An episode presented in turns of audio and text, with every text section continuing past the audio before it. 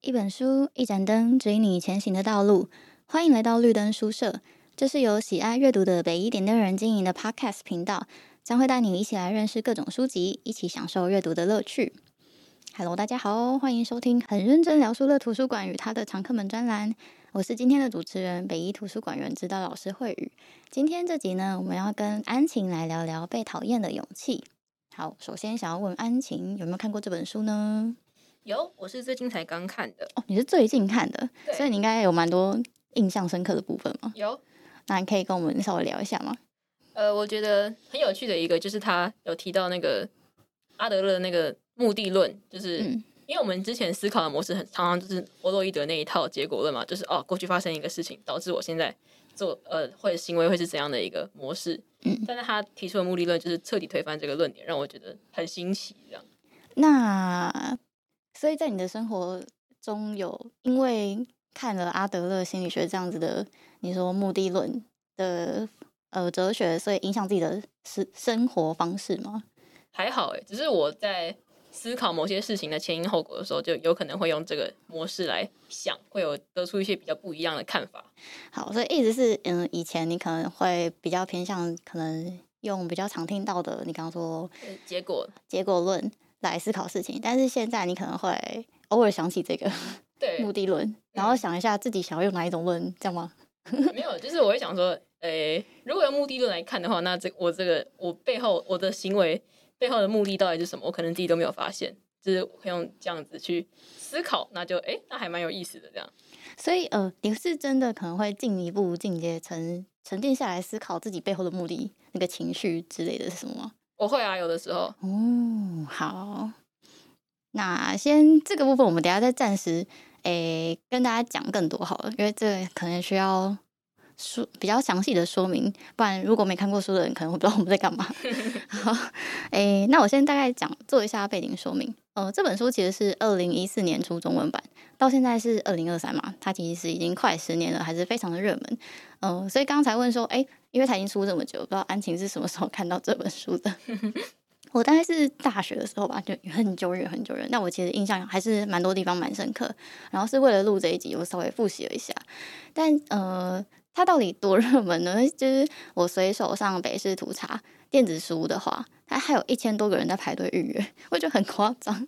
然后如果是纸本书的话，我是那时候看是有七个人在排队，然后就有点疑惑说，嗯，为什么纸本才七个，跟电子书的那个人数差很多？然后仔细看发现，哇！北市图的纸本 居然买了一百六十五本，我真的是傻眼。我 其他的书好像没有看过，北市图收这么多副本，嗯，看来这个需求量是真的很大。然后我也印象中好像是因为这一本《被讨厌的勇气》，所以台湾开始流行起这种很大众的心理学的感觉，这个是一个真的是一种旋风。好，那呃，谈到这本书，它叫《被讨厌的勇气》嘛，那我们先来问问一下安晴好了，你觉得你自己有被讨厌的勇气吗？我觉得还算有吧，就是我从小就是一个还蛮想要做自己的人，就是我就是我很讨厌跟别人就是委屈自己，然后就为了跟别人变成一样。我觉得这是一个就是让我觉得很难受的一件事情。但是我这么就是想做自己，就是这么呃特立独行，那就一定会容易就是被人讨厌。那我可能也习惯，而且我比较迟钝，搞不好根本就不会发现，就自己可能也被别人讨厌 哦。那是从小到大都这样吗？还是其实有经历过一些转折，才领悟到我就做我自己吧？这样 哦，我觉得可能就算我从小到大都个性就是比较，就是比较算尖锐嘛，就是我比较不会去委屈自己，这样我很讨厌去勉强我自己，很任性啊，这样讲好像比较好。好，那我们来更深的介绍一下这本书。呃，这本书大概是分成五大章节，蝎子的地方点出了哲学家的主张。他说：“人是可以改变的，而且世界无比单纯，还有谁都能获得幸福。”我觉得这三点基本主张听起来真的很蛮反直觉的。毕竟，就是从小到大在台湾的纸笔测验里面，如果是出现这么无断的句子，通常都是错的。然后，呃，故事大概就是这样展开的，就是他就是让读者跟着书里面的读主角一起想要对呛那个哲学家，就是为什么会用对呛这个词呢？因为我觉得主角的发言都很愤世嫉俗，然后还蛮中二的这种感觉。呃，他刚刚说有五大章节嘛，第一章呢一开始是用改变这个议题来展开后面的心理学对话。呃，他说大部分的人都想要做一些改变，接着讨论到过去所发生的是决定的人的现在这件事情，也就是安晴在一开始提到的，呃。叫什么结果论？好，然后在书中举的例子是，比如说，哦，主角有一个朋友是茧居族，然后他已经把自己关在家里好多年，可是他不但想要走出去，更希望能有一份工作。他想要改变现在的自己，可是他对走出屋外有一种恐惧感，只要踏出一步，就会开始心悸，全身发抖。于是主角觉得这个朋友可能过去发生过什么事情才会有这样的影响。那想要问安晴，你刚刚前面有提到吗？如有些时候我们可能会用结果论来想，但如果有些时候我们可能是用目的论来想，可以帮你，请你帮我们分析一下，如果是用这两种不同的论点来看这个故事情境的话，会是什么样子吗？哦，用结果论的话，就像是主角一开始他自己的得出的结论嘛，就是一定是他他的朋友可能在童年的时候可能遭遇了父母的一些。呃，舒适的对待，或者是可能人际交往上有什么创伤，他才会导致他现在没有办法正常的就是社会化的生活。嗯，那如果是从目的论来看的话，那就会反过来推说，那这个这个足不出户这件事情，一定是为了达成某个目的才导致这样的行为模式。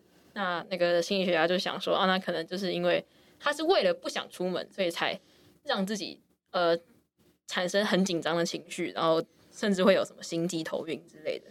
嗯，这确实是，我觉得每次看到这一段分析的时候，都觉得很惊讶。我也是，我没有想过这样的观点呢。那那你自己觉得呢？就是你会怎么看这件事情？我觉得，呃，我觉得在在这个情境下，我还是觉得就是那种直觉的，就是那种常态的那种结果论是比较合理的 推断嘛。因为就是因为我这一辈子我都没有想过。竟然会用一个目的来去反推人的行为，所以呃，我觉得这可能也是跟我一些先入为主的观念有关。但是我觉得，呃，目的论没有办法很好的解释这个 这个他朋友的行为，所以我觉得结果论比较合理。这样，那我换一个问法好了，呃，因为你前面有提到，就是你也会用目的论来分析自己生活中遇到的事情。对，那可以跟，请你跟我们分享一个小故事吗？用目的论的。哦，我想想看，嗯，呃。嗯，我目前没有办法想到很很具体的感觉，但是很具体的例子。但是，嗯，我想想看，就是可能也跟这个主角的朋友很像。就比如说，我今天礼拜一躺在床上，闹钟响，我很不想起床，然后我就觉得整个人很忧郁。我就在想，搞不好那我像这个主角朋友一样，是因为我不想要出门，我想要继续在家里放假逃避责任，我才让自己产生这种抗拒的反应，或者是这么忧郁的感觉。对，但是。我这样想没办法安慰到我自己，我就觉得哦，就这样，我还是得上学。那然后呢？我还是觉得很难过。嗯，所以会因为你发现自己不想上学这个情绪，但你又没办法，呃，真的不去，所以就觉得好，那我就起身去上学吧，这样吗？对啊，我也只能这样啊，没办法，就是我察觉，就是我，呃，这样又换一个思考模式，其实大部分时候只是。你还是得去做你原本应该要去做的事情。我只是让我自己可能更可能换一个方式了解我现在在为什么会这样觉得。但总之，经过中间那个分析自己的历程，你觉得是更好的吗？我觉得是不错啦，就是你可能 呃，至少我我觉得就是这样子换呃换不同的方向思考，你可能就是可以对自己的想那个想法有一点呃了解。哦，我想到一个比较好的例子，嗯、就是呃我的外公。我外公他就是一个情绪管理还蛮呃有点有点失调的人，就是他的情绪变化很大，然后很情绪化，然后他很不会表达自己的想法，然后他常常就是对我外婆就是恶言相向这样。但我外婆也是一个很包容他的人，所以他们目前还是住在一起。那我就想说，呃，如果是目的论来看的话，我的外公搞不好就是他搞不好是为了让我的，因为我外婆她的个性是会想要去主动的去照顾弱者，所以我外公搞不好是想要。借由就是表现他很不稳定的那一面，来让我的外婆，呃，能够更加的呵护他，他才去做出这些，呃，情很激烈的情绪反应。然后我那我我用这个方法来想的话，我用这个目的用来想，我就会对他们两个之间的相处模式比较释怀一点，就是我觉得就不会那么的觉得那么困扰，像为为什么他会这样子？嗯，确实是。好，那我们接下来往下，嗯，延伸一开始提到的大家都想要改变的这个话题，书中里面有说到，呃，虽然大家尽管有种种的不满，但是维持现在的我还是比较轻松又安心的。因为即使现在的生活形态有点不方便或是不顺心，但相对来说呢，维持现状还是比较容易控制，比较轻松。如果继续保持现在的我，那接下来该怎么应付眼前发生的事？结果又会导致什么样的状况？这些大概都可以靠经验推测出来。嗯，他中间有举个例子，就像开一辆很习惯、很顺手的老车，就算偶尔有点小状况，也都在意料之中，可以轻松处理。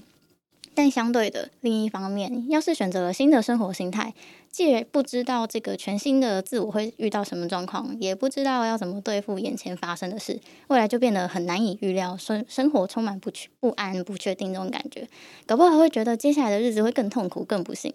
换句话说呢，他下了一个很武断的标，我觉得，觉得不幸的人缺乏的是变得幸福的勇气。哇哦，好，想要问安晴，看到这有什么想法呢？我觉得他好残忍哦，真的，他就直接把很多人可能有想过但都不敢直接戳破的这个东西直接讲出来，然后还讲那么的斩钉截铁，是很很犀利，对，很很尖锐呢，真的很尖锐。而且看到这里，我就觉得这本书真的是很敢讲，就是他第一章就在否定人家的心理创伤，就很不体谅有很多困难的那种。感觉就很自以为是，虽然听起来确实，嗯、可能还有很多事情都是换个角度看，世界就会变得不一样，但就还是会觉得说，这个人一定是过得很爽，没有看过人间苦难吧，这种感觉。但，呃，顺着这个逻辑呢，我其实有一个疑问，嗯、呃，我想问问安晴，觉得如果我们自己现在是满意现在的生活的，那你觉得还有需要改变的勇气吗？嗯，我觉得可能就。比较不会那么需要吧，因为改变毕竟就是为了让自己的生活能够趋趋向于我满意的那个形态。那如果你现在已经很呃安分于自己的生活，哦，这可能是一个比较那种怠惰的说法。其 实我就觉得说，可能如果你现在过得很爽的话，你哦你觉得每天都过得非常开心，那你可能当然就不会特别想要去改变嘛。除非你的生活有对你有什么嗯不好的影响之类的，比如说你可能天天抽烟，但是 你虽然过得很舒适，但是你可能。呃，客观的知道说，哦，这是对我信号不好，那还还是得改变。这样 OK，好。再来第二章，我们接着讨论的是所有的烦恼都来自于人际关系。第三章呢是在讲割舍别人的课题。嗯，其实我觉得每一章它都有蛮多。还蛮值得讨论的部分，但这样会讨论不完，所以我们来讲一下我个人非常有感的第三章好了。呃，就是课题分离这个概概念，那时候真的是看一次就会记一辈子的那种刻骨铭心感，就觉得很震撼。他第三章就是在谈我们是为谁而活这个大灾问。呃，我们很常都听到我们要为自己而活，不要活在他人的期望里这样的说法。那阿德勒心理学呢，基本上就是这种观点的积极捍卫者。比如说书里面举的经典案例就是家长要求孩子用功读书，那这到底是谁的课题呢？是家长的课题还是孩子的课题呢？嗯，他说要区分这是谁的课题，其实方法很简单。那我们来想一想，因为这个决定而带来的结果，最后会由谁来承受？那这样就可以区分了。但阿德勒心理学呢，也不鼓励放任主义啊。呃，所谓的放任是完全不知道孩子在做什么，也不想知道。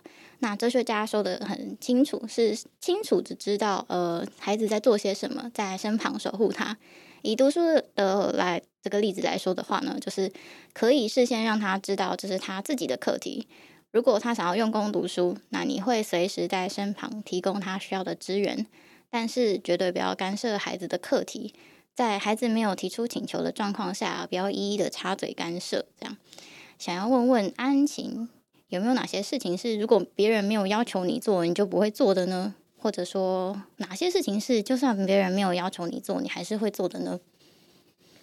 我想，呃，呃，我目前想不到特别的东西，但是，呃，我觉得如果是在我国中的话，因为我现在过得还蛮开心，就是来到。北一女之后，我整个生活都哇开阔，海阔天空。但是如果我我在国中，就是我国中就是因为考试压力嘛，那些就是过得比较郁闷，然后每天上课就是一直考试写考卷，考试写考卷。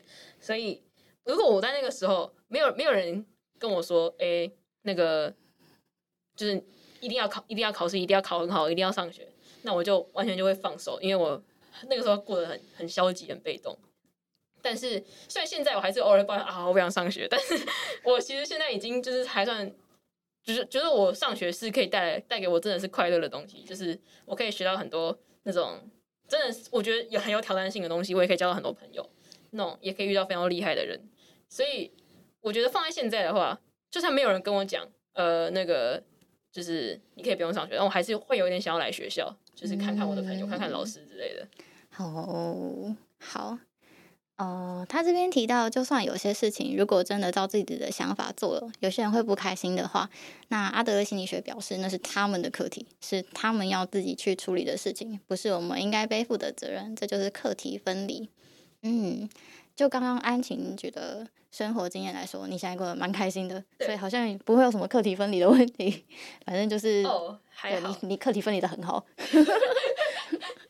好，嗯。哎，那我想问问你有没有呃遇到你生活周遭的，比如说老师啊、同学啊、以前的朋友啊，有这种课题分离的困扰吗？呃，有，我之前就我认识蛮多人，都是就是他们的个性就是比较没有办法跟直接跟对方说你这边哪里做的不好之类的。就是像我有一个朋友，他的他有就是八面玲珑的感觉，就是他非常多朋友，然后他的专长就是维维护人际关系。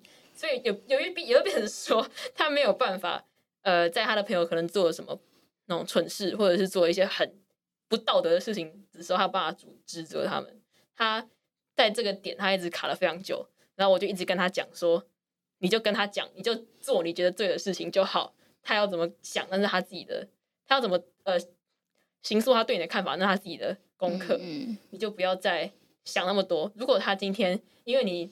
呃，点醒了他，或者你指责他一些不对的行为，然后他不想跟你来往，那就是他他的问题，你也就算是认清一个人，嗯，他也可以对他的生活轻松许多。这样，后来他还是没有来得及去，没有来得及去跨出这一步，也就变成说后后面那个他那个做坏事的朋友，也就是就是越来越 影响到他的生活，他们最后还是绝交了，只是拖了非常久。我就觉得说，你在当初听我的，就不会拖那么久了，你知道吗？对，所以这就是我遇到的这个经验，这样。好，嗯，下次如果遇到这类型的朋友，我好像都会推荐他们去看一下《被讨厌的勇气》。好，嗯，这章的后面提到一句，我觉得蛮有趣的，跟大家分享。嗯，哲学家说，大人们自己选择了不自由的生活方式，所以一见到眼前这些活得很自由的年轻人，就批评他们是享乐的一群。这当然也是他们为了说服自己接纳不自由的人生，必须说的人生谎言。如果是那些为自己选择了真正自由的大人，不止不会说出那样的话，反而会鼓励年轻人选择自由的人生吧。嗯、呃，看到这一段，你有没有什么觉得联想到，确实好像有些人会讲这种话的经验吗？诶、欸，我想可能很多长辈都会讲这种话，都可能过年吃饭的时候对你的生活方式有很多很多的批评。刚过完年，没有我家的还好了，我家的长辈没有那么、没有那么机车。好，但我蛮认同他的说法的。嗯。嗯、呃，哲学家后面甚至说出所谓的自由就是被别人讨厌，这个也真是很斩钉截铁。那、嗯、正是我们行使自由，让自己生活自在的证据，是依照自己的生活方针过日子的标记。嗯，但我其实也不太确定，我再问问安晴好了。如果是照自己的想要活的方式过，就一定会被别人讨厌吗？倒也不一定。如果，但是我觉得这这是一个可能。呃，因为他讲的很武断嘛，所以他他讲的很 很怎么说很单一，所以你可以讲到哦，这可以是一个那种激励人的话，但是你把它完全搬到现实世界来，也不一定是他这个照他这个剧本走，你搞不好就是你被所有人讨厌，那你搞不好需要反省一下，哎，我自己是不是真的对这个社会是一个祸害之类的？但也也不能活得那么那么自我到完全去背弃这个社会性的一个程度了，我觉得。嗯，好。最后我想要提的是，我觉得这本书名取得蛮好的，就是《被讨厌的勇气》呢，隐含了整本书的核心精神，而且很好记。在人生中的任何时刻，如果有迷惘的时候呢，我们都能够比较容易的回想，如果是被讨厌的勇气，那有什么样的可能发展？我可以如何决定我接下来的生活样态？提醒自己，我们都是有选择的。感觉如果真的能够落实被讨厌的勇气这样的人生哲学的话，日子应该是蛮快乐的。那祝福大家都可以跟安晴一样，长出被讨厌的勇气。好，那我们今天的介绍呢，到这边告一段落。今天所聊的书籍跟线上借阅方式会放在资讯栏，欢迎有兴趣的朋友找原书阅读。然后北市图的电子书，因为刚刚说到 要等很久，所以提醒大家可以记得试试其他图书馆的电子书哦。之前我在其他集跟大家介绍过一个平台，叫做台湾电图书馆电子书搜寻，可以跨馆搜寻，就是哪些呃是。试图是可以买到，哎、欸，是有这本电子书，它可以借阅的。我记得之前查的时候，看到基隆市文化局，然后预约的人很少很少很少。欢迎大家线上注册基隆的，使用基隆的资源，是不用实体直接去，然后你就可以线上办，所以很方便。好，当然北艺也有这本书啦，欢迎大家直接来借。那好，来说一下结尾。除此之外呢，还可以在 IG 搜寻北一点的人，会有更多不同于 Podcast 的内容。我们的频道也有许多的主题供大家聆听，欢迎再度莅临。